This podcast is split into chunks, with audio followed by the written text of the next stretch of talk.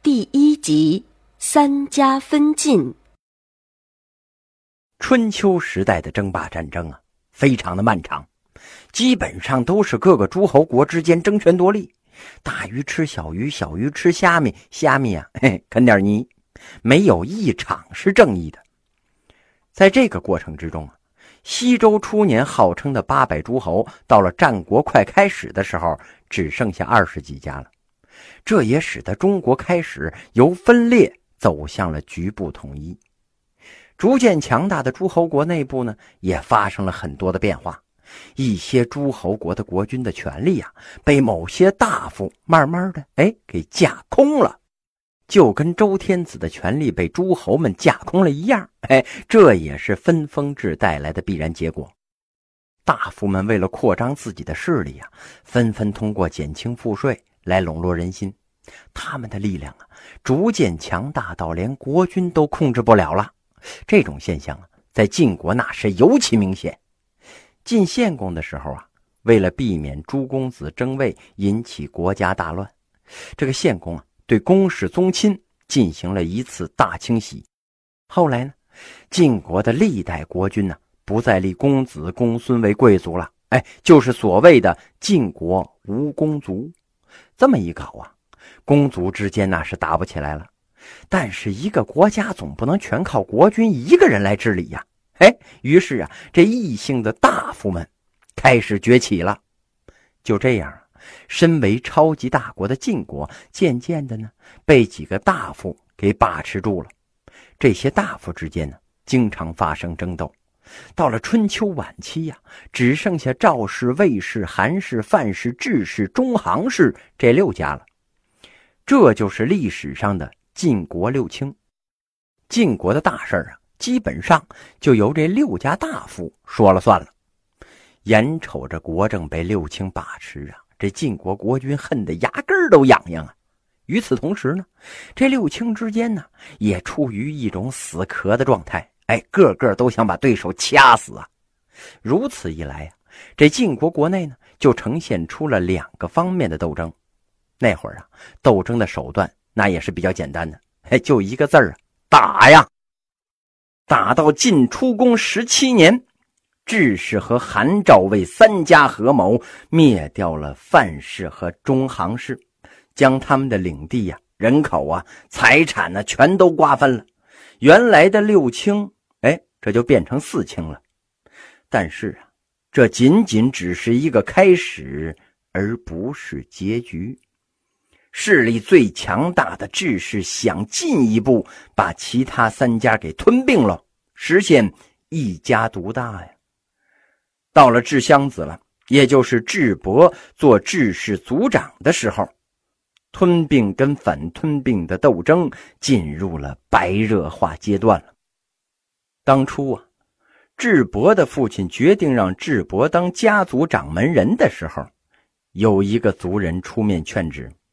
为什么呢？原因很简单，智伯这个人虽然是能文善武、多才多艺，又生了一副男神的模样，但是他却有一个致命的缺点，就是人品不太好。换句话说呀，这个智伯是典型的有才无德。有着家族的老人就讲啊，呃，如果让这样的人掌握呃智氏家族的命运，那整个家族呃肯定会完蛋的呀。但是智伯的老爹呢，却没有把这些族人的劝告听到心里边去。智伯当上家族掌门人的时候啊，范氏和中行氏已经被消灭了。这个时候赵氏的实力。那是比较强大的，甚至到了专擅晋国大权的地步。年轻气盛的智伯不能容忍赵氏一家做大呀，想方设法的，哎，要把赵氏给拍下去。智伯的命运呢，那还是不错的。当他接任老爹，当上智氏集团掌门人的时候，这赵氏家族啊。能干的一把手赵简子死了，赵简子这么一死啊，赵氏的优势那就失去了一大半了。智氏一门开始占据主动了，这个智伯虽然是无德呀，但确实很有才。十几年前呢，在讨伐齐国的战斗之中，他就显示出了过人的才干。当时为了侦探敌情，智伯亲自坐着战车去查看齐国的军容，可是没想到，这拉车的马突然受惊了。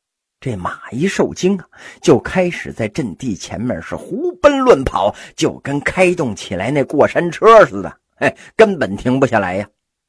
智伯临变不惊，他心想：嗯，我这车上还插着军队的大旗呢，这个时候可不能跌分儿啊。于是他把这个缰绳就接过来，亲自驾驶这马车，很快呀，就将这失控的马匹给制服了。然后啊，他是继续驱车前进，到了齐国营垒前视察了一番，这才返回了本营。齐国人一看，呵，这个智伯是如此的淡定啊，嗯，可以啊，啊，堂堂一方主帅干侦察兵的活儿，哎呀，还差点被我们活捉，这个人有胆子。嗯，到了两军即将开战的时候啊。智伯的手下建议他占卜一下吉凶，这智伯觉得呢，这没有必要。哎，以我方的实力，此战必胜，根本不用靠占卜来寻求心理安慰啊。况且两军交战这个事儿，谁干得过谁，那是靠打的，非得先搞个占卜，万一结果是大凶。那岂不是没事找不痛快，影响士气吗？那一场战斗下来呀，果然是齐军大败，还有几个齐国的大夫呢当了俘虏了。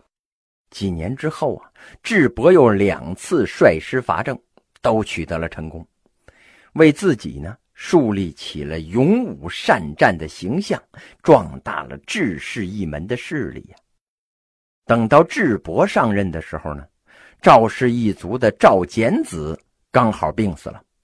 智伯抓住有利的时机呀，把晋国的大权从赵氏手里边就给抢过来了，占据了主动啊。这种局面呢，让晋出公非常的害怕，他怕自己弄不好也被这些臣子给收拾了呀。于是呢，向齐鲁两国求援。打算呢，借这两国的力量打击四清的势力，可是没成想啊，这四清是先发制人，一起出兵攻打晋出公。晋出公呢，兵败出逃，以政治难民的身份，哎，投奔到了齐国。晋出公这么一出逃，就给了智伯一个操纵晋国政治的大好机会呀。不久之后啊，他就拥立晋义公做了国君。此后啊，晋国的国家大事基本上都被智伯给垄断了，智伯也就成了晋国的老大了。于是呢，吞并另外三清的计划也就被他提上了议事日程了。可是啊，就在智伯逐步取得成就的同时，他的弱点。也渐渐的暴露出来了，他的性格缺陷主要是有两个，一个呢是十分的贪婪，而且好大喜功；二呢是自以为老子天下第一，独断专行。尤其是独揽晋国大权之后啊，他更是骄横跋扈，不可一世啊。有这么一回呀，他跟韩魏两家的掌门人传了这么一个饭局儿这饭局呢。本应该是友好往来的场所呀，但是智伯却在酒宴上把老韩家那当家的给戏弄了一番，又侮辱了老韩家的家臣呢。由此可见呢，这智伯压根儿就没把这老韩家当回事儿。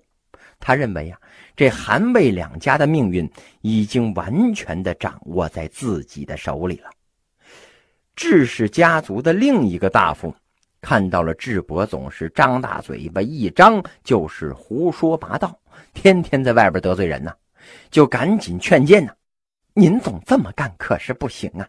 强宗巨卿你都敢得罪，搞不好会遭报应的啊！你看蚊子、蚂蚁、黄蜂、蝎子这些昆虫都能害人，更何况是对您怀恨在心的人呢？